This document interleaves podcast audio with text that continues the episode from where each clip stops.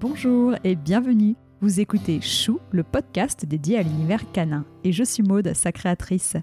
Mon objectif, c'est de vous apporter un maximum d'informations concrètes, précises et fiables sur l'univers du chien. Pour ceci, j'invite à mon micro deux fois par mois un particulier ou un professionnel pour découvrir de nouvelles races de chiens connues ou plus confidentielles, pour qu'ils nous confient leurs expériences vécues toujours passionnantes et enfin qu'ils nous partagent de bons conseils et leurs coups de cœur. J'espère que chaque épisode vous permettra d'en apprendre davantage et participera à nourrir votre réflexion sur le monde canin.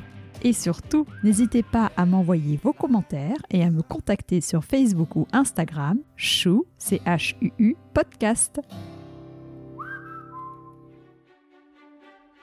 Si je vous dis qu'il vient d'un pays insulaire, aux paysages spectaculaires de volcans, geysers, sources chaudes et champs de lave, et qu'il est apparu avec le débarquement des premiers explorateurs vikings sur cette île. Vous avez là un bon nombre d'indices pour trouver la race dont nous allons parler dans ce nouvel épisode de Chou Podcast. Et comme vous êtes de véritables experts, vous êtes sûrement en train de vous dire Trop facile, Maude Il s'agit du berger islandais. Eh bien, vous avez tout bon. Mais ne vous trompez pas, c'est un chien de berger dans le corps d'un Spitz. Il s'agit donc d'une race du groupe 5 et non du groupe 1 chien de berger. Aujourd'hui, j'ai invité Marie à mon micro, une passionnée comme on en voit rarement. Curieuse à souhait, qui a lu mille et un articles et thèses à leur sujet. Elle a décidé d'en faire l'élevage et en parle avec beaucoup d'expertise. C'est une race confidentielle, au sens olfactif particulièrement développé. Le travail du flair rend heureux tous les chiens, jeunes ou vieux, actifs ou non, en bonne santé ou non. Alors, pourquoi s'en priver? C'est exactement ce que s'est dit Marie. Elle a donc importé le nosework en France et ça sera la deuxième partie de l'épisode. Savez-vous que le chien peut percevoir 500 000 odeurs différentes contre 4000 pour l'humain? Je le dis assez souvent, mais je le répète encore. Flairer augmente le calme, la concentration et les capacités cognitives. Cela faisait longtemps que j'avais envie d'être accompagné d'un professionnel pour me lancer dans le nosework avec Aikrou, et cet épisode a été l'élément déclencheur. Il y a des instructeurs un peu partout en France et des formations à distance. Allez, je m'arrête là et découvrons en détail ce sport canin qui, je l'espère, vous donnera envie de le faire découvrir à votre toutou.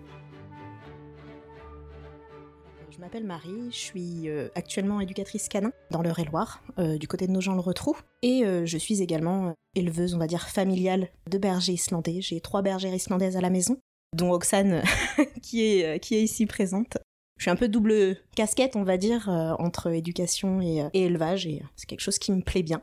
Il va très bien, merci beaucoup pour cette présentation. Et est-ce que depuis que tu es petite, tu aimes les chiens? C'est vraiment quelque chose qui t'intéresse depuis le plus jeune âge? Oui, j'ai toujours eu des chiens dans mon milieu de vie, on va dire.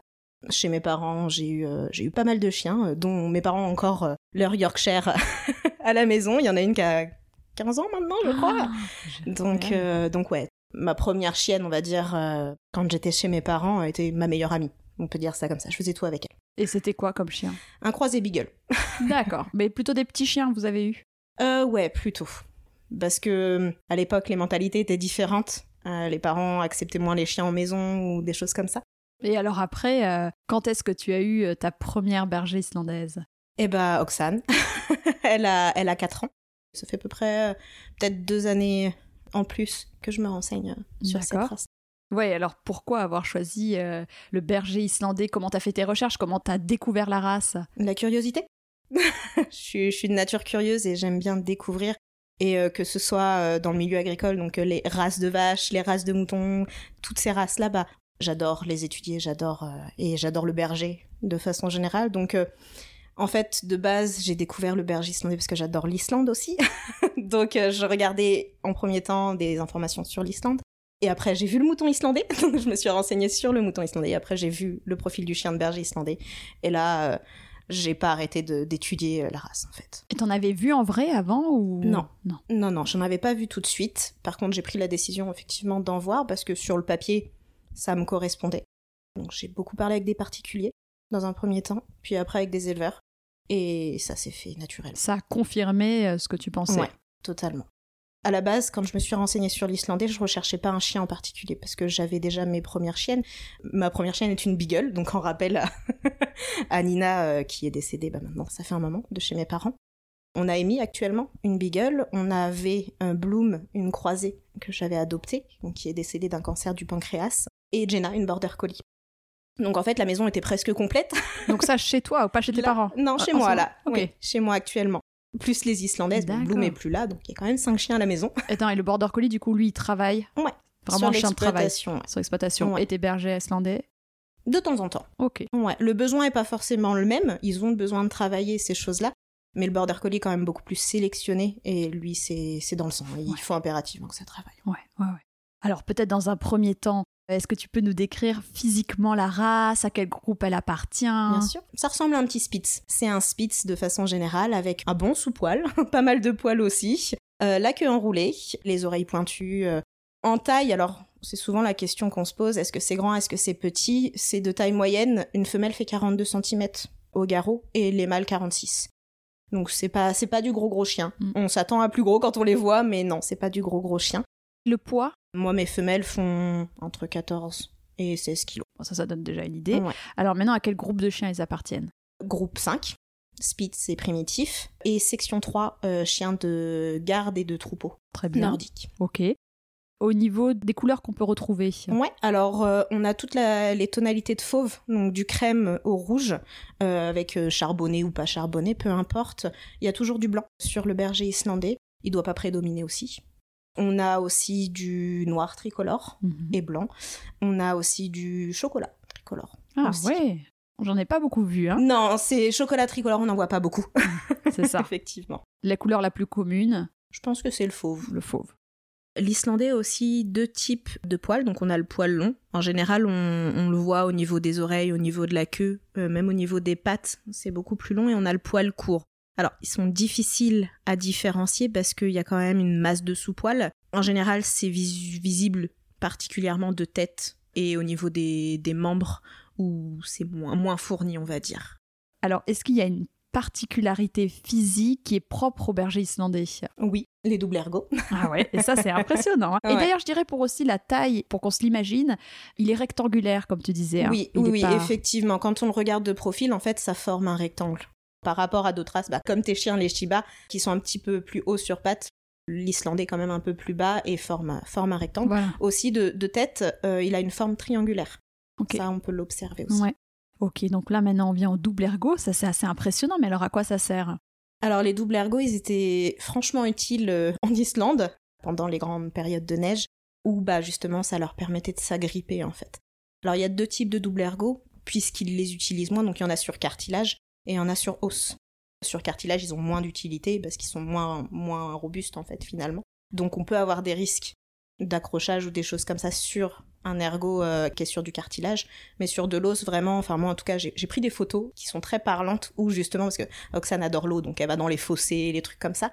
Et quand elle remonte vraiment que ce soit ergot devant ou double ergot derrière, elle s'en sert pour s'agripper, quoi. Que ce Ah soit ouais. pentu ou que ce soit Tu la le neige. vois donc ça. Je- on le voit, ouais. On Ah voit ouais. vraiment l'ergot planté, euh, planté au sol et, euh, et elle l'utilise, quoi. Hmm. Il me semble que les bosserons Ouais, ont des Ça double fait partie de la race aussi, Ouais. ouais. Mm, Tout à D'accord. fait. On a aussi, euh, en Islande, c'est un petit peu un signe de chance. Il arrive que certains chiots naissent avec les doubles ergots au pattes avant. Hmm. Et ça s'appelle la- l'alspora. Ça t'est arrivé, en toi islandais. Non, pas encore. Et ça t'est J'espère arrivé d'en voir naître sans double ergot? Il y en a. Mais pour l'élevage, pour la reproduction, on choisit quand même des, des chiens qui ont des doubles ergots. Ouais. Parce que ça fait partie de la race. Ouais, c'est un critère de sélection. Normalement, ouais. En tout cas, c'est exigé sur le standard. D'accord, Hmm. très clair. Et alors, euh, moi, la partie que j'adore, qu'est-ce que tu peux nous dire sur ses origines? Ah, beaucoup de choses. c'est un petit chien de viking, c'est-à-dire qu'en fait, en 874, il me semble, les Norvégiens, en fait, les vikings norvégiens ont colonisé euh, l'Islande et ont emporté bah, justement euh, ce type de chien en Islande, avec les vaches islandaises, avec euh, tout ça. Certaines études aussi ont, ont montré qu'ils descendaient aussi du chien d'ours de Carélie. Donc ils avaient fait des tests ADN. En fait, c'est un chien qui est encore utilisé au, au travail et euh, pour la chasse. Donc ils chassent sangliers, élans et, euh, et tout ça. Et en fait, euh, je regardais sur la façon de travailler et la façon dont, dont ils chassent est à peu près la même façon dont les Islandais troupotent. Et c'est ultra fascinant à regarder. Attends, rappelle la race Euh, le chien d'ours de Le Carélie. chien d'ours de Carélie. Ouais, c'est un chien noir et blanc avec, euh, pareil, oreilles pointues, euh, queue enroulée. Ça doit être un peu plus haut, si je me trompe pas, mais j'en ai jamais vu en vrai. Donc, juste sur en vidéo. Et... Mais donc ça te paraît possible quand tu vois, Tout à fait. tu regardes ouais, ça. tout à fait. On a aussi bah, le cousin, le bun norvégien. Bon, le- les tests ADN, en tout cas, n'ont rien démontré comme quoi il serait descendant ou, ou peu importe, mais en tout cas, il serait cousin, effectivement. D'accord, ok. Mm. Et qu'est-ce qu'elles ont comme particularité Les vaches ou les moutons islandais, ils ont des particularités aussi euh, La particularité, c'est qu'ils ont été très peu modifiés parce qu'en fait, en Islande, euh, il y a eu une réglementation liée aux maladies, c'est-à-dire que tout ce qui est vert, chez le chien maladie de carré, ces choses-là, ont fait qu'ils ont eu des lois très strictes sur l'importation. Donc en fait, ils sont tels quels en fait. Ils n'ont pas changé. Ça, c'est super. Ouais. Et donc après, comment c'est arrivé en France euh, Alors en fait, c'est déjà passé par euh, le Royaume-Uni. C'est-à-dire qu'en fait, certains ont vu ce petit chien travailler euh, au troupeau et ont décidé de le ramener au Royaume-Uni. C'est venu de là et certaines races ont été créées à partir de ça, à partir du berger islandais. Alors, c'est des suppositions, on n'a pas eu d'études précises. Euh, moi, j'ai lu une thèse en tout cas qui expliquait ça. Je crois que c'était par un vétérinaire pour savoir d'où descendait le chien de troupeau. Et il semblerait que ça descendrait en tout cas d'Islande euh, lié à ça. Ça a descendu au fur et à mesure. Et en France, on sait à quelle date ça a été euh, officiellement euh, J'ai pas la date exacte Non, en t'as pas la tête. date. Non. Est-ce qu'en en Islande, il est utilisé encore comme euh, chien de berger, pas au a. travail? Oui, il y a des éleveurs qui utilisent encore. Ok. Sur les chevaux islandais, notamment. Ah oui. Justement, au niveau de, des différences de troupeautage, on peut dire ça. Ouais. Quelle est la différence entre un border collie et un berger islandais? Ils vont travailler différemment? Oui. Déjà, le border collie, il utilise beaucoup les yeux, parce qu'ils étaient censés travailler sur des plaines, de façon générale. L'Islandais travaille avec le nez, c'est-à-dire que bah, pour rechercher les moutons en montagne, ils étaient obligés d'utiliser l'olfaction. Donc déjà, la méthode est plus ou moins différente. Il est actif principalement quand le troupeau est actif. Si le troupeau, il ne bouge pas, il va pas forcément bouger, tandis que le border collie, il va attendre. il va attendre les commandes. C'est ça. Donc c'est assez, assez, assez différent. On va dire que chez eux, en fait, c'est quelque chose de totalement euh, naturel. Déjà, d'une part, l'Islandais, par exemple, une vache récalcitrante ou un mouton qui s'en va, lui, il va aboyer. C'est-à-dire qu'il va mettre la pression, il va aller vers elle, il va aboyer, il va lui dire, voilà, mets-toi dans ton rang. Mm. Tandis que le border, il va plus y aller lentement, euh, fixé avec les yeux. Ça, c'est des petites différences qu'on observe, en tout cas. Ok. Et sur les différents types de bétail, ils, font des bovins. Ça dépend du chien. notamment si c'est un chien confiant, un chien qui ne l'est pas. Moi, je trouve, en tout cas sur vache euh, ou sur mouton, que l'Islandais est très efficace, notamment sur vache, parce que quand il y a une vache qui a du tempérament, qui veut à tout prix aller manger euh, dans le râtelier, mais que nous on est là, donc c'est dangereux, il va pas hésiter, il va aller lui aboyer dessus, puis la, la remettre en rang, quoi. Hmm. Ouais, ouais. Ils sont efficaces avec tout, de façon générale. Est-ce que le berger islandais a un sens particulièrement développé? Je pense qu'il développe euh, presque tous les sens. Alors, le chien, de façon générale, utilise beaucoup la vue et le nez. Mais ouais, l'olfaction, effectivement, vu qu'il l'utilisait en tout cas pour rechercher, euh, rechercher les moutons, c'est quelque chose de très développé euh, chez eux, On effectivement. imagine. Et alors, au niveau de son caractère, comment il est? C'est parfait. non, pour moi, c'est parfait en tout cas. Alors, effectivement, si vous vous renseignez, vous verrez que le berger islandais a comme le plus gros défaut l'aboiement. C'est un défaut qui revient, mais une fois de plus, il faut pas oublier que c'est lié à ses, à ses origines. C'est pas trop moteur, c'est-à-dire que lui, il a utilisé ce système-là d'aboiement pour prévenir, pour diriger les troupeaux. Donc, euh, si tous ces besoins et toutes ces et que c'est une incompréhension, en fait, effectivement, bah, le chien il pourra aboyer sur des vélos, sur des voitures, euh, également sur les oiseaux, parce que je l'ai pas dit, mais euh, le berger islandais en fait gardait aussi les troupeaux. C'est-à-dire que quand les agneaux naissaient, il y avait des aigles, donc des prédateurs, et les bergers islandais les repoussaient. D'accord. Voilà, donc ils sont très fascinés par les oiseaux. D'accord, oui, on comprend Voilà. mieux du coup le. Voilà, mais sinon c'est un chien très très sociable et euh, un chien bien dans sa tête. En tout cas, c'est sociable de base, mais mais vraiment eux, ils aiment tout le monde. les enfants, euh, les humains, les chiens, les chats. Au niveau de l'énergie, C'est un équilibre. Euh, C'est-à-dire que le berger islandais, il a autant besoin d'activité physique qu'activité mentale. Il a besoin de réfléchir parce que, euh, comme un grand sportif, courir, courir, courir, courir, courir, derrière, bah, ça ne suffit pas. Il a vraiment besoin de réfléchir aussi. Par contre, oui, c'est un, chien quand même de berger, euh, donc il a besoin d'activités journalières de base, de grands espaces. C'est-à-dire que pas répéter toujours les mêmes les mêmes chemins parce que le chien à un moment donné il va se lasser et va aller beaucoup plus loin pour explorer de lui-même C'est un chien curieux, très explorateur, très, très aventurier. Donc il a besoin d'aventure, il a besoin de, de, de changement d'environnement. Il peut très bien, par exemple, moi ça m'arrive, bah, des fois on se balade dans les champs, des fois on se balade en forêt, euh, des fois on se balade en ville aussi. Mm. Euh, elles adorent ça, parce que c'est nouveau, euh, il y a des nouvelles odeurs, il y a tout ça. Donc ouais, il faut toujours changer un petit peu ses habitudes. Et t'as des, hum, des chiennes qui sont nées chez toi ou des chiens qui sont nés chez toi et qui vivent en ville, en pleine ville, ça passe aussi tant que du coup elles vont à l'extérieur, elles vont à la campagne pour faire des balades. Mais ouais, tant ça que les peut- besoins sont comblés. Ouais, il faut impérativement que les besoins soient comblés et que les personnes prennent le temps de prendre la voiture et d'aller à l'extérieur pour balader le chien parce que trop de stimulation aussi, ça peut être néfaste parce que ça reste un chien quand même qui peut être hyper excité. Donc trop de stimulation plus trop de stimulation, ça va générer des aboiements, de l'anxiété aussi, Ouais, ça ouais. peut. Il faut impérativement euh, avoir des lieux calmes pour se ressourcer, même pour nous en tant qu'humains, c'est bien. Non, non, bah, c'est clair, on est d'accord. Donc même voilà, en appartement ou en maison, tant que du coup ils peuvent, euh, ils ont leurs besoins, c'est bon. Oui. Alors attends, qu'est-ce qu'elle fait? Ah bah, elle veut faire ses roulades. Ah bah, c'est pas le moment, chérie. C'est pas le moment. Quand elle fait ses roulades, c'est qu'elle est, elle est trop- bien. c'est qu'elle est bien. tu veux montrer que t'es bien? Bah oui, j'ai compris. En tout cas, ce qu'on voit, c'est que c'est des chiens qui sont pas peureux. Alors, il y en a. En fait, il faut savoir, bon là je parle en termes d'éleveuse, en termes de socialisation et tout ce qui va avec. Il peut y avoir des cas où des chiens soient anxieux parce que la mère a été anxieuse et parce que ça se transmet génétiquement. Sur le standard, une fois de plus, c'est censé être un petit chien curieux. Et c'est pour ça aussi que je fais du troupeau, parce que moi ça me permet de juger du caractère du chien. Un chien qui va pas aller aux moutons, qui va avoir peur des moutons, bah, c'est pas un chien qui devrait reproduire finalement, parce que d'une, c'est pas du tout la caractéristique de la race. On est censé reproduire un chien qui est capable de travailler, qui est capable de faire ce pourquoi il a été fait finalement. Non, il faut un petit chien curieux, confiant et, euh, Voilà. et bien c'est ça, dans la tête. majorité, ils sont quand Oui. même comme ça, Oui, confiants, oui, très avenants. Bah, Oxane, la première fois, euh, quand elle avait 4 mois et demi, euh, je l'ai eue. J'ai été euh, surprise de la maturité. euh, dès qu'elle voyait quelque chose de nouveau, elle allait de l'avant. Elle allait voir ce qui se passait, c'est-à-dire qu'elle l'affrontait toujours. Hein, Elle peut avoir une part de réserve ou quelque chose sur Hmm. quelque chose de nouveau, mais autrement, euh, elle va de l'avant. Voilà, elle est moins dans l'observation qu'on va dire un Shiba qui va être beaucoup plus lui en retrait. Retrait. ouais. Il faut connaître les besoins de la race, il faut connaître la race avant de l'adopter, parce que si on ne connaît pas les besoins, on ne connaît pas tout ça, on peut générer soit de l'hyperexcitabilité, c'est très très fréquent, des chiens qui aboient pour X raisons, pour rien finalement, ou alors on peut avoir des chiens hyper attachés. Oxane a eu de l'hyperattachement, parce que moi quand j'ai commencé mes recherches, c'était un critère que personne n'en parlait, et quand je l'ai eu, bah moi j'ai augmenté mes critères sociabilité, parce que je travaille avec mes chiens, donc j'ai besoin de chiens sociables, et je l'emmenais partout. Vraiment partout. Et en fait bah elle tout ce qu'elle voulait c'était être avec moi.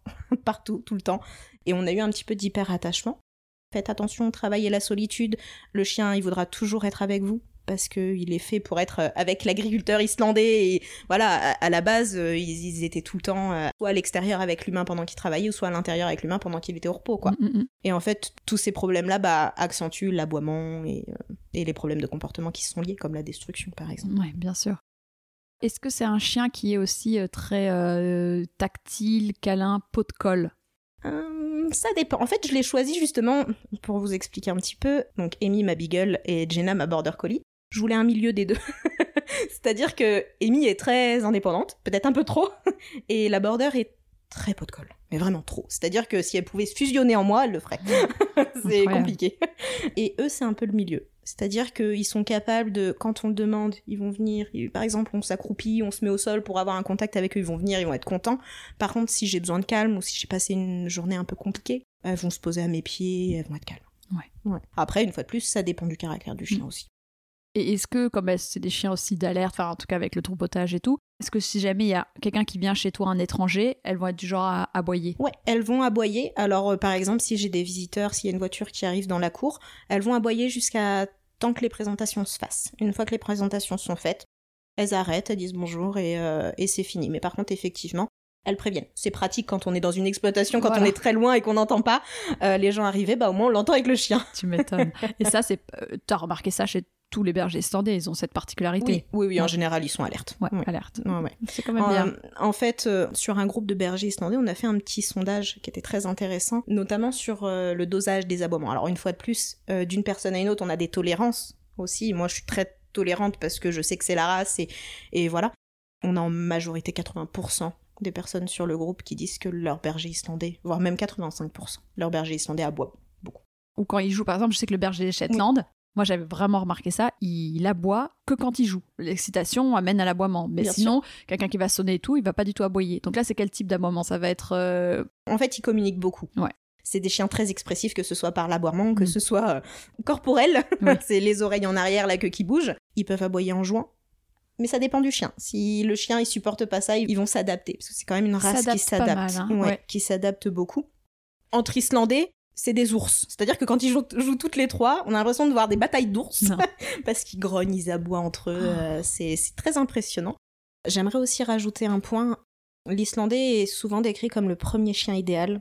C'est pas forcément le cas. Déjà, il n'y a pas de premier chien idéal parce que ça dépend du profil de la famille, ça dépend de plein de choses. Ça reste quand même un chien de travail et ça, faut le prendre en compte.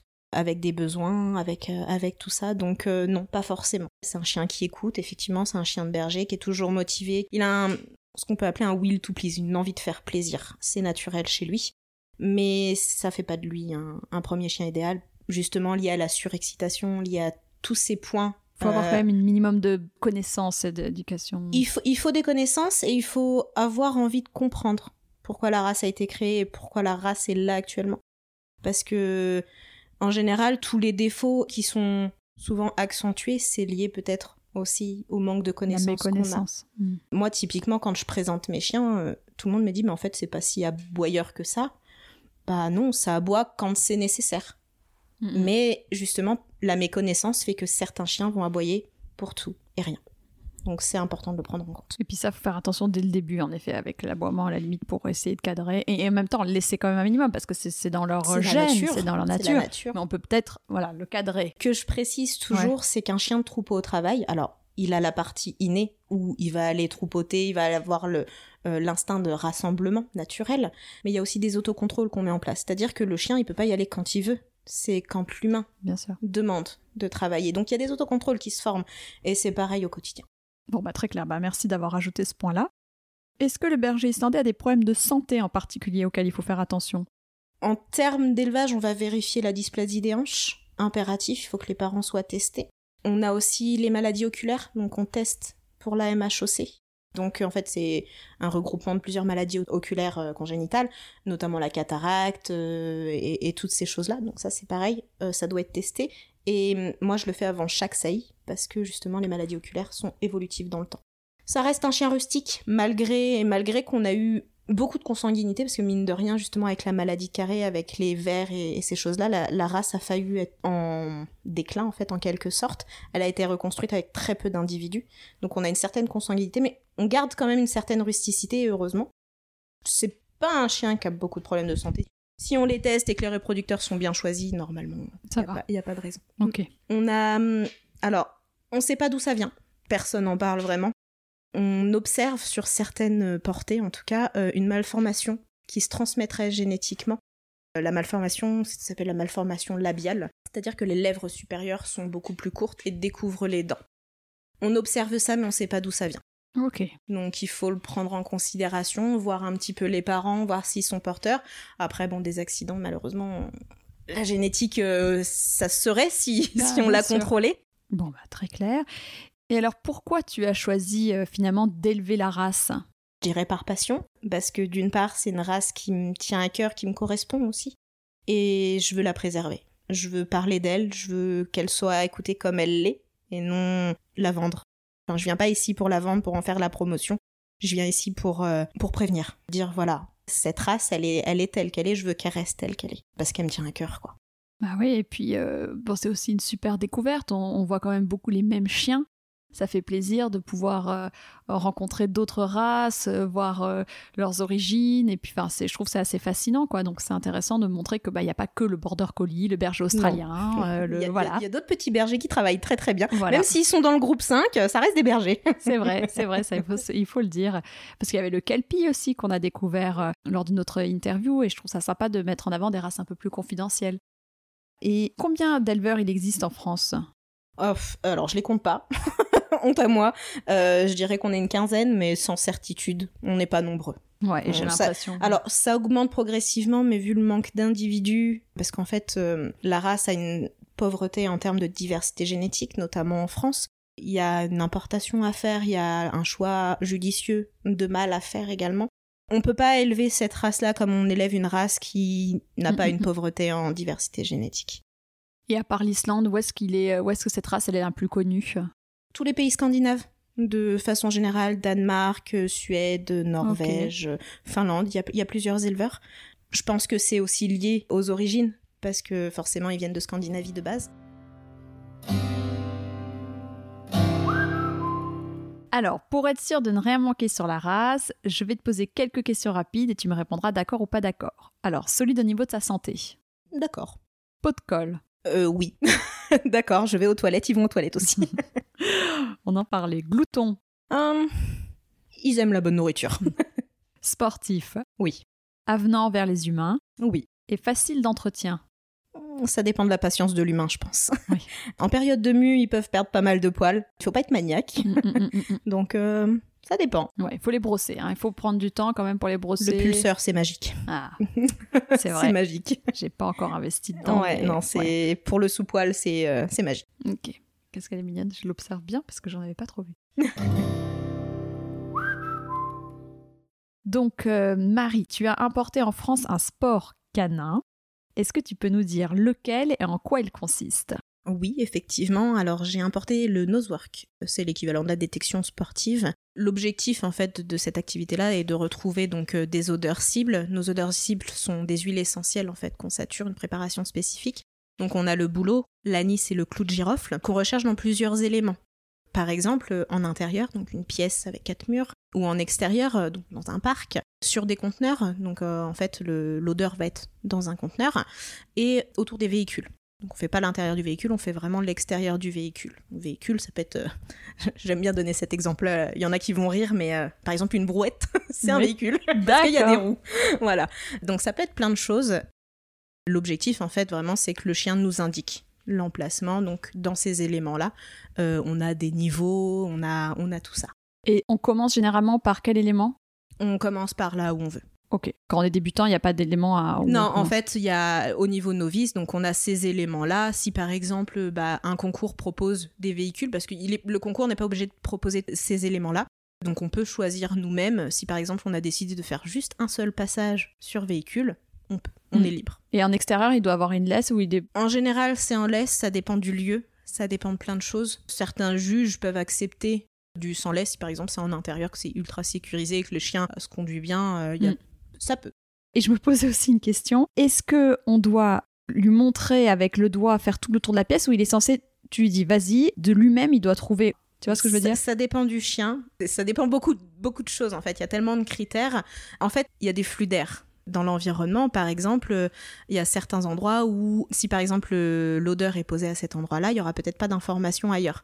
Du coup, en fait, bah, de temps en temps, on va aider le chien. L'objectif, c'est quand même qu'il ait une certaine autonomie. On veut qu'il ait cette autonomie, qu'on n'ait pas à le remettre à chaque fois en recherche. T'es pas avec ton doigt Et et lui pas, faire le pas tour. avec le doigt. Mais effectivement, quand c'est nécessaire, on peut guider le chien. Par exemple, le chien euh, n'a pas été derrière un objet, n'a pas été euh, dans l'angle. Et bah, si on n'a rien trouvé, on va le renvoyer pour qu'il examine cette zone-là, mais uniquement sur des points stratégiques. Ou alors un chien qui n'est pas à fond dans sa recherche, qu'il est sur les distractions, bah, on peut essayer de le remotiver, lui montrer, lui indiquer la zone à rechercher pour qu'il se reconcentre sur la tâche. Ça dépend du chien, ça dépend d'objectifs, ça dépend de comment il est formé, ça dépend de plein de choses. Très bien. Et alors, peut-être pour faire la différence avec le man training, tu peux peut-être là juste dire deux mots? Alors, la différence, euh, il y en a plusieurs. On travaille sur des zones beaucoup moins vastes dans un premier temps et le chien ne travaille pas forcément sur des pistes. C'est-à-dire que je vais pas euh, marquer des objets avec l'odeur pour que le chien source. Le chien doit sourcer de lui-même. L'odeur, elle ne bouge pas. Elle bouge pas, c'est ça Voilà. le truc. Ok. Et alors, l'appareil olfactif du chien en quelques chiffres? En général, on a cette, euh, cette image de la goutte de sang dans une piscine olympique. Le chien est capable de la détecter. Par exemple, euh, l'épithélium olfactif, donc euh, qui est dans le nez du chien. Pour comparaison, en fait, le chien c'est une feuille A4 dépliée, et le nôtre, il est, c'est juste un timbre en fait. En fait, le chien euh, est beaucoup plus olfactif que nous, ni plus ni moins parce qu'il communique en fait avec son nez. Euh, le chien en fait a trois nez en quelque sorte. On a l'organe de Jacobson où bah, il traite toutes les informations, euh, les phéromones des copains et, tout ce qui va avec, en fait, qui sont sécrétés par des glandes. Donc ça peut être des glandes aux pattes, ça peut être des glandes aux joues, ça peut être des glandes à la base de la queue. Et en fait, toutes ces informations sont traitées par un nez du chien. Donc c'est pour ça qu'ils communiquent beaucoup avec leur environnement et qu'il faut les laisser sentir. C'est très important. On a aussi une fonction avec le nerf trijumeau qui interprète en fait les odeurs liées à tout ce qui est émotionnel, telles que les peurs, l'anxiété ou les choses, euh, les choses qui assurent, la survie finalement. Mm. Et on a le, nez euh, bah, classique euh, comme le nôtre où on traite toutes les informations et on a toutes les mémoires en fait olfactives également. Et donc tu voulais parler aussi. Attends, c'est quoi ce que j'entends là? Celle qui ronfle. Ah Ah ouais, je l'entends vachement. ça fait vraiment un bruit, ça fait ouh, ouh, ouh, mince. Alors comment on peut faire la peau? Je pas envie de la réveiller, mais en même temps. Ah, c'est elle, je me disais, mais il y a ils font un truc en haut, quoi? Ça ronfle, tu ne l'as pas dit alors ça. Non, ça ronfle pas, là c'est exceptionnel. Ah oui, d'accord. Sur les phéromones, en fait, le chien va interpréter l'état émotionnel du chien. Par exemple, chez le vétérinaire, un chien anxieux qui est passé avant sur la table de consultation va déposer des odeurs avec ses glandes euh, au niveau des pattes et laisser justement bah, des informations au suivant qui va peut-être être un petit peu anxieux parce qu'il se dit oula qu'est-ce qui se passe le voisin d'avant euh, il a pas trop aimé. C'est ça. Donc euh, c'est de là aussi qu'on peut avoir des états de stress chez le vétérinaire notamment liés aux phéromones que déposent les copains et alors, pourquoi aurions-nous besoin d'exercer le flair de notre chien? Parce qu'ils sont faits pour ça. Tout simplement parce qu'ils ont un incroyable potentiel à le faire. Ils nous le démontrent bah, tous les jours, euh, que ce soit pour le médical, pour la recherche de drogues, euh, d'explosifs et, tout ça.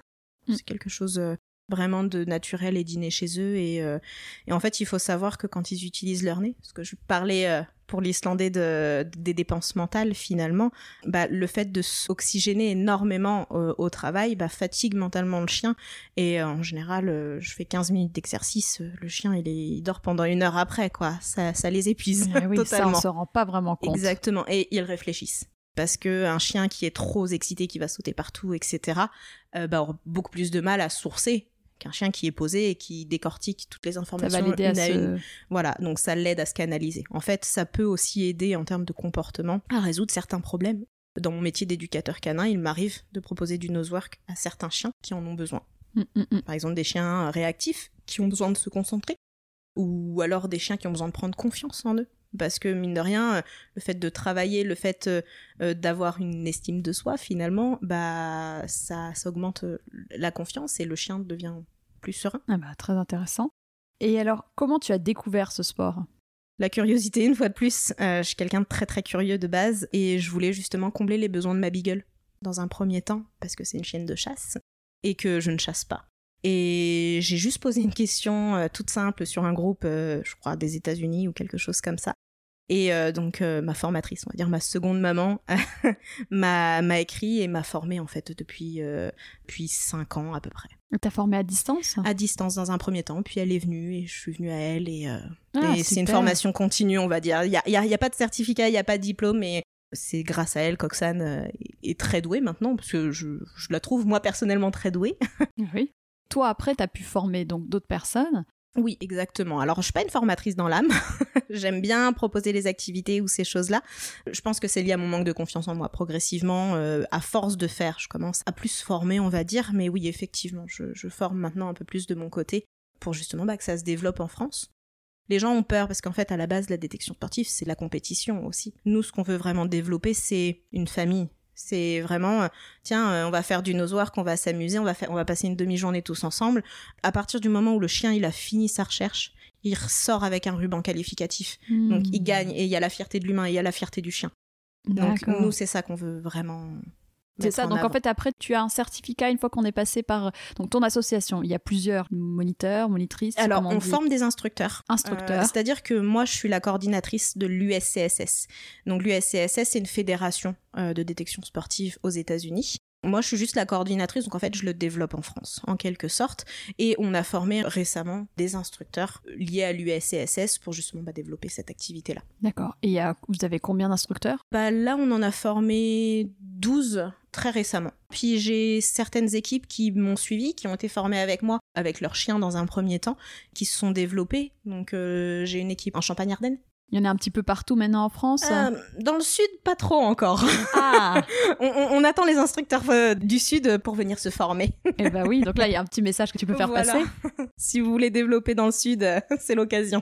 Alors, pour voir ton site, Alors, contactez-moi directement en privé. Alors, j'ai une page Facebook Nosework USCSS France, ou sinon euh, directement sur le site de l'USCSS, déjà pour dans un premier temps regarder le règlement. Au pire, directement m'envoyer un petit mail euh, avec les questions. ok, eh ben ça très clair. Mais alors, on va re-rentrer encore dans les détails de ce sport.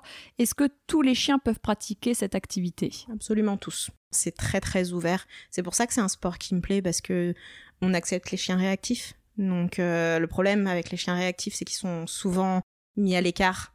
Nous, ce qu'on veut, c'est les mettre un petit peu en avant pour justement bah, travailler sur cette réactivité parce que le fait de travailler, le fait de prendre du plaisir, positivité en quelque sorte, bah ça leur fait du bien.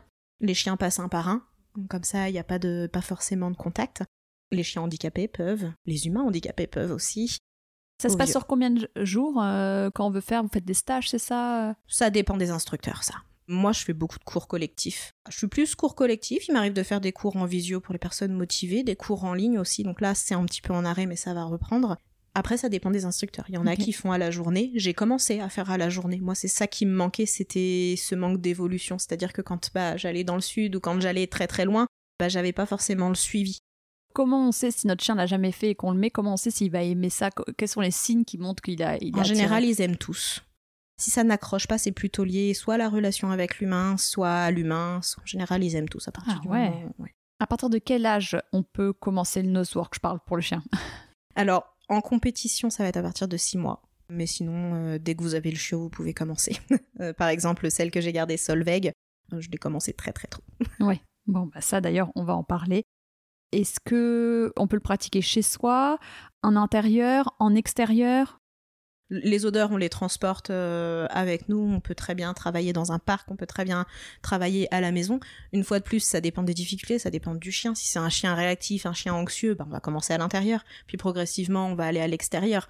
On va pas, on va pas mettre trop de difficultés parce que le chien, il sera en échec et ce sera frustrant tant Bien pour l'humain que pour le chien. Donc il y a quand même un protocole à suivre en fonction du chien et, et de, et de l'humain. Il y a une, une adaptabilité en fait, en quelque sorte. Mais ça se pratique absolument partout.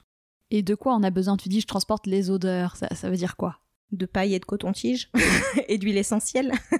non, en fait, on a une préparation spécifique où on a trois huiles essentielles, donc euh, le bouleau, euh, l'anis et euh, le clou de girofle. On fait des préparations d'odeurs saturées en quelque sorte, c'est-à-dire que c'est que de la matière volatile. Et en fait, c'est imbibé sur des têtes de coton-tige, en fait, qu'on va placer soit dans des pailles, soit dans des boîtes métalliques. Et ces boîtes-là ou ces pailles, on va les cacher un petit peu dans l'environnement. C'est tout ce dont on a besoin. Vous pouvez acheter individuellement donc les huiles essentielles, euh, les petites boîtes métalliques. En fait, on peut tout utiliser finalement. Mm. À partir du moment où on a une petite con- connaissance sur tout ce qui est contamination, c'est pour ça que les questions sont très importantes parce qu'en fait, c'est très vaste. Il y a tellement de choses à dire que ça va être compliqué là de de- Oui, oui. d'en discuter, mais poser des questions. Au contraire, moi, je suis là pour ça. J'adore répondre aux questions. J'adore les gens motivés. c'est ce qui m'anime. Donc, euh, un petit message. euh, Comment on prépare l'odeur Euh, Moi, j'envoie une vidéo. euh, J'ai aucun secret. Et, euh, et voilà. Top. Et alors, euh, tu utilises un programme d'odeur sur les chiots qui naissent chez toi. Est-ce que tu peux nous en dire un peu plus? Oui, bien sûr. J'ai remanié un petit peu à ma sauce le programme ESI, donc euh, l'Early. euh, euh, j'ai pas l'accent. Early Scent Introduction. Oui, c'est ça. Donc oui, effectivement, je l'utilise sur les chiots. En fait, à la base, ça a été créé justement pour ce genre d'activité-là ou pour le travail en opérationnel, donc pour, pour la recherche pure, où justement, ils testaient les chiots à partir de trois jours pour justement bah, voir quels chiots pouvaient être plus intéressés aux odeurs et les sélectionner. Il semblerait que bah, ces chiens qui ont été sélectionnés évoluaient beaucoup plus rapidement, avaient des titres aussi en détection sportive beaucoup plus rapidement. Moi, je le fais plutôt pour l'association positive des odeurs. Vu que le chien vit dans un monde d'odeurs, je veux qu'il soit capable, bah, par exemple, un chiot qui a trois jours, il va pas dehors. il est trop jeune.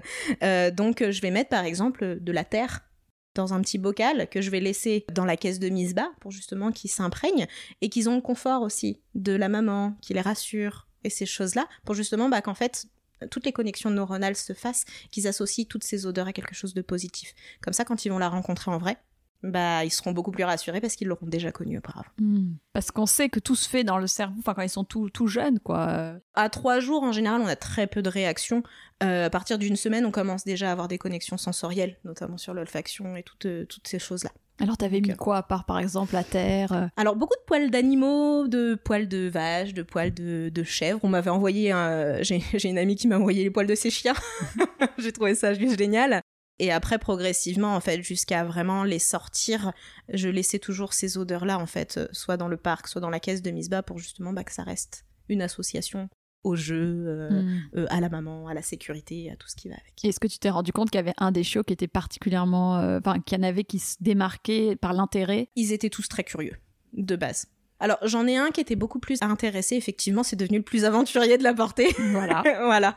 Ouais, ouais, effectivement. Euh, après, euh, c'est vrai qu'ils ont tous été très curieux. C'est-à-dire que quand je les ai sortis la première fois, j'étais tellement épatée de les voir. euh, c'est comme s'ils avaient toujours connu en fait l'environnement. Ils marchaient comme si de rien n'était.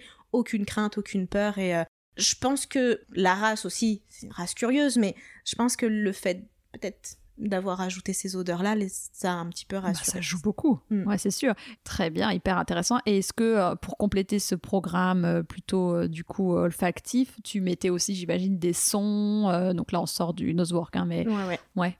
Bah, j'ai fait le programme justement euh, ENS, donc là c'est euh, Early Neurological Stimulation, à ma sauce une fois de plus. Pourquoi? Parce que tout ça se produit de trois jours à trois semaines à peu près au moment où les chiens commencent à, à découvrir, à sortir, etc. Je pars du principe où dans la nature, les chiots ne sortent pas à ce moment-là, donc euh, je vais pas les prendre, les sortir de la caisse de Misba, leur mettre la tête à l'envers parce que ça, ça fait partie du programme. Moi, je le fais pas. Euh, je les manipule, je les touche, euh, je les stimule un petit peu par exemple avec le coton-tige ou avec ces choses-là, mais je les sors pas. Pourquoi? Parce que d'une part, le stress de la mère, euh, avoir un chiot qui braille à côté de ses oreilles et qu'elle peut rien faire, ça la met en panique. Il faut savoir que toutes ces émotions-là se transmettent par le lait également. Il y a deux écoles en quelque sorte. C'est il faut stimuler au stress pour justement qu'il soit capable de le gérer. Mais le problème c'est que le stress plus le stress plus le stress génère un stress chronique. Et un stress chronique c'est pas forcément bon pour le chien. Moi, j'ai pris le parti de plutôt stimuler la curiosité, stimuler un petit peu euh, de façon sécuritaire et douce pour justement éviter bah, le stress chronique. À en discuter parce que forcément, bah, je suis jeune éleveuse, donc j'apprends aussi. Les éleveurs avec qui j'ai beaucoup parlé, dont les éleveurs de d'Oxane et de et d'Alpha 10, m'a conseillé vraiment de manipuler très légèrement, qui s'habituent à mon odeur. Je me pose dans la caisse de Miss Bay, ils viennent vers moi, ils me sentent, je les touche un petit peu, ces choses-là. Ça, je peux le faire, bien évidemment, mais pas trop en faire non Mm. plus. en juste milieu. Voilà. Donc si on résume, il y a deux programmes, ENS, celui dont tu parles là, Ouais. où c'est plus du coup manipulation, euh, et ESI, où là c'est vraiment l'aspect olfactif. Tout à fait. Donc en fait, tous, tous ces programmes-là, moi, je les ai mis en place, mais je, je refais tout à ma façon. C'est-à-dire oui. que, euh, par exemple, euh, dans le parc, je vais avoir euh, des petites choses de proprioception, des petites choses sensorielles, des petits sons, des bruits, des lumières, mais je vais les ajouter une à une et je vais varier. C'est-à-dire que mon parc, il reste jamais le même. C'est-à-dire Hmm. que un jour, il va avoir cette composition-là, et puis le lendemain, il va avoir une autre composition. Moi, mon objectif, c'est de stimuler la curiosité et que le chien, il ait envie d'aller en avant. Voilà. Une curiosité naturelle. Ok. Très très clair. Et alors, est-ce qu'il existe des compétitions de nosework? Alors, ça se développe. Avec le Covid, on a été très très très bloqué. On a fait la première compétition, il me semble, en novembre dernier.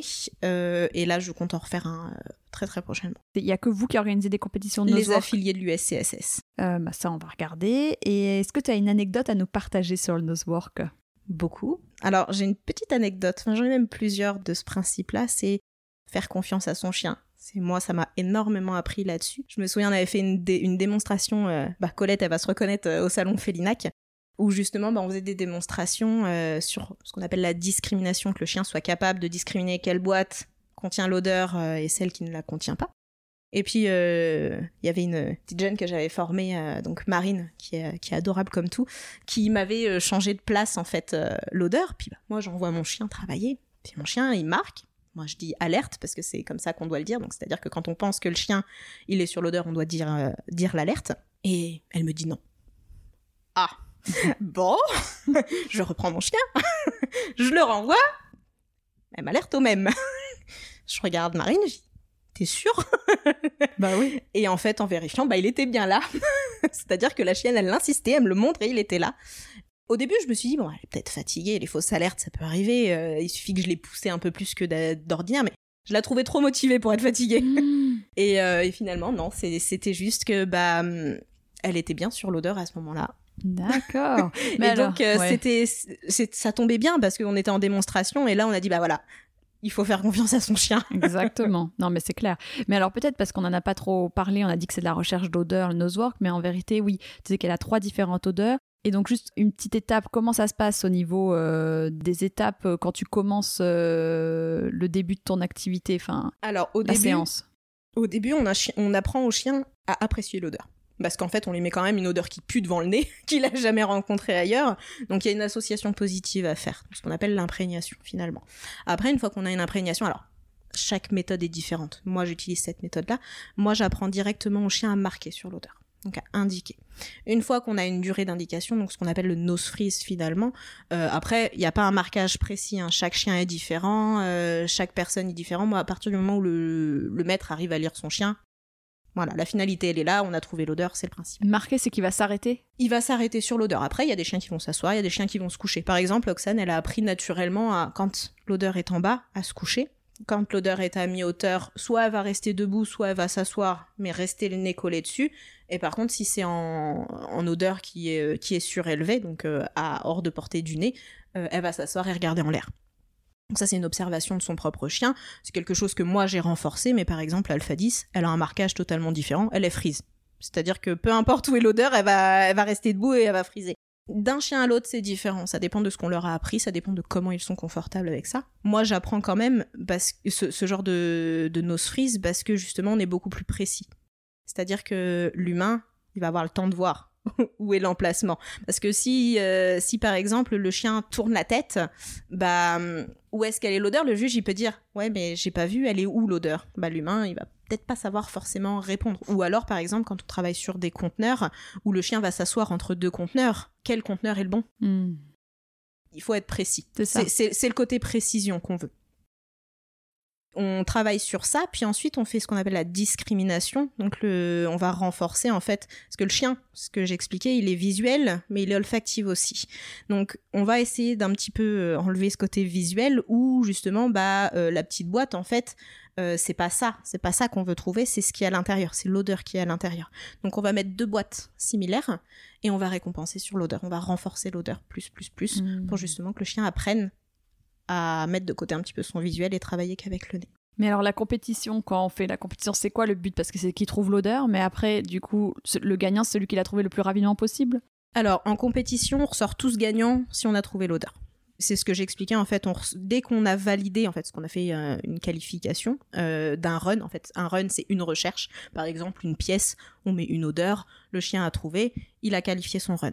Donc il y a un temps à partie. Ça peut être euh, selon la, la taille de la pièce, selon les flux d'air et tout ça. Ça peut être par exemple deux minutes. Ah voilà, deux il y a peut-être un cadre. Si on a trouvé dans les deux minutes, que le chien a bien marqué, euh, c'est qualifié. Après, effectivement, il y a quand même un classement sur, euh, sur le temps et les fautes. Parce qu'il y a aussi des fautes. Par exemple, si je, lai- je laisse tomber une friandise au sol, c'est une faute. On a moins 5 points. par exemple. D'accord, ok. Euh, donc il y a plusieurs cri- critères en fait, et hum, plus on, on progresse, plus il y a des difficultés supplémentaires. Donc euh, par exemple, euh, la première recherche, on va chercher qu'une seule odeur, et puis on augmente, on augmente, on augmente. Après le niveau suivant, ça va être deux odeurs. Après ça va être trois odeurs. Et jusqu'à aller par exemple euh, au tout dernier level, on va dire le master, où justement bah, on va être de 0 à 4. Donc il peut y avoir zéro odeur dans une pièce. Ah Voilà. En fait, on cumule. Pour valider, en fait, c'est, je pense qu'il faudrait, il faudrait lire le règlement parce qu'il y a tellement de choses à dire que ça, ça- on va prendre deux jours. Euh, là, on va les perdre. Euh, ouais, bon, on reste sur la recherche d'odeur, les amis. Mais euh, oui, c'est peut-être un peu Mais technique. moi, l'avantage des, des concours et ce que j'apprécie, c'est qu'en fait, on, se teste. On se donne des objectifs parce qu'il n'y a jamais rien d'acquis à 100%. hein. On a toujours des choses à apprendre, on a toujours des choses à, à évoluer. Et le travail est infini finalement. Ouais, d'accord. Mais en tout cas, c'est intérieur, extérieur, véhicule et container. Et conteneurs. Donc, dans un container, tu Oui, le mets. par exemple des boîtes en carton, des boîtes en plastique, euh, Mm. quelque chose qui contient. Et qu'est-ce qui est le plus compliqué? Ça dépend du chien. C'est hyper intéressant. Je pourrais te poser mille questions, mais bon, en effet, on va perdre tout le monde. Bah écoute, je pense que on a bien expliqué. Je pense que les personnes qui veulent en savoir plus, ils vont sur le site, ils te posent des questions. Est-ce que justement, donc ta, ta page Instagram, Oui, alors j'ai plusieurs pages Instagram. Donc pour l'élevage, j'ai Land of Icy. Pour le Nosework, j'ai Nosework USCSS France. Et pareil, j'ai les pages, euh, pages Facebook de Nosework, euh, donc euh, Nosework USCSS France. Par contre, la page de l'élevage, c'est North Polar Slide, donc mon affixe sur Très bien. Facebook. Bon, bah pour finir cette conversation, est-ce que tu as un coup de cœur à partager qui peut être une adresse, un livre ou une personne que tu souhaites mettre à l'honneur? Que ce soit pour l'élevage et pour le nosework. Donc je voudrais remercier mon éleveuse parce que c'est grâce à elle que j'en suis là actuellement. Elle est toujours euh, d'un soutien euh, infini et j'y parle tous les jours et euh, voilà. Elle est en France? Elle est en Suède. Également une amie qui m'a beaucoup aidé à comprendre la race. C'est une personne euh, qui, qui n'a aucun objectif dans l'élevage et, tout ça, mais qui m'a beaucoup aidé et répondu à mes questions sur la race. Et également au Nosework, donc Nathalie, ma seconde maman, qui vient de Floride, qui m'a appris toutes ces choses-là et qui me suit et qui... Voilà, c'est c'est grâce à elle que j'en suis là actuellement, je Mhm. pense. Justement, si on veut voir des vidéos de Nosework, Elle a un groupe Facebook qui est très intéressant, qui s'appelle Scentwork Central, parce que Scentwork et Nosework, c'est la même chose. ah ok, C'est de la, de la détection sportive. C'est voilà, c'est juste le terme, mais c'est la même chose. Donc Scentwork Central, où elle poste beaucoup de beaucoup de vidéos euh, de là-bas, et même il y a quelques Français qui sont sur ce groupe. Donc oui, ah bah alors je mettrai le lien de la description, tu me donneras tout ça. carrément. Bon bah écoute, merci beaucoup Marie. Merci à toi de m'avoir invité. Avec plaisir.